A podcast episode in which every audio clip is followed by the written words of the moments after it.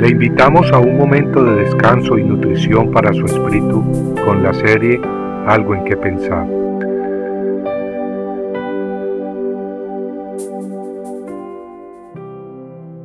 Y él devolvió los mil cien ciclos de plata a su madre.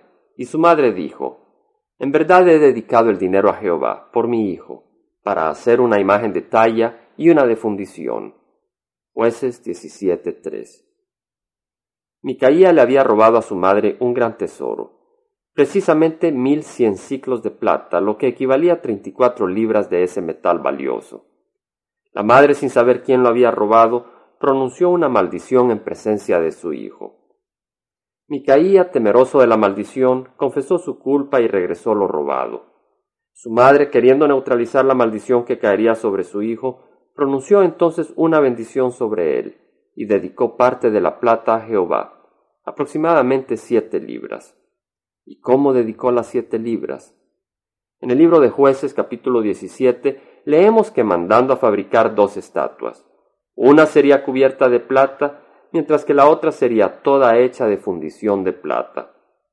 Las estatuas de plata quedaron con Micaía, quien también tenía un santuario en su casa. Micaía entonces consagró a su hijo haciéndolo su sacerdote personal. Jehová había dejado su ley para que su pueblo caminara en la verdad, no en el engaño. Esa ley divina había establecido claramente la posición de Dios respecto a estatuas religiosas.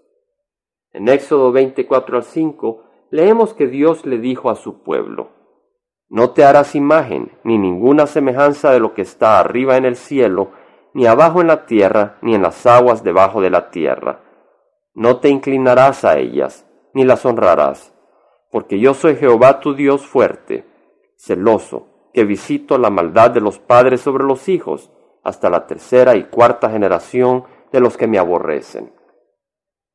Notemos que Micaía y su madre eran muy religiosos, pero observemos que no caminaron por los caminos establecidos por Dios, sino que siguieron sus propios caminos.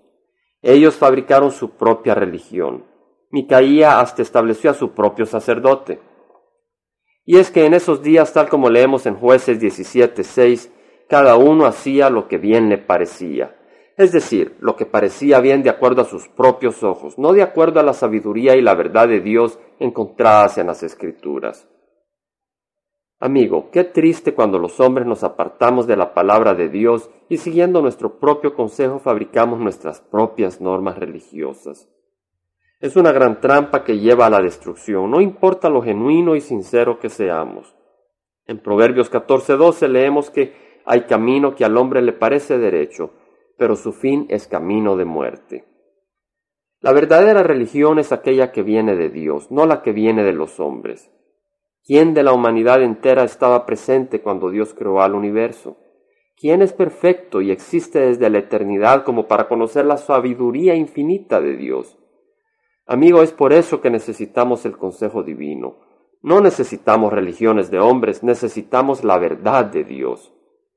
¿Y cómo sabemos si ciertas prácticas religiosas vienen de Dios o no? Simplemente evaluándola a la luz de la Biblia.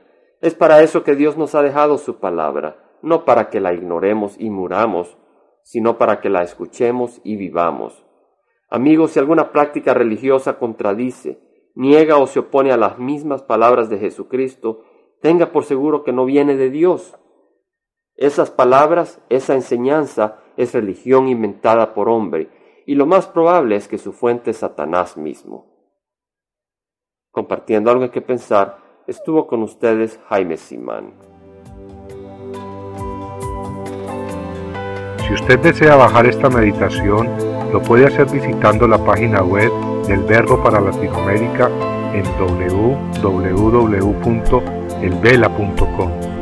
Y el Vela se deletrea E L B de verdad E L A, donde también encontrará otros materiales de edificación para su vida.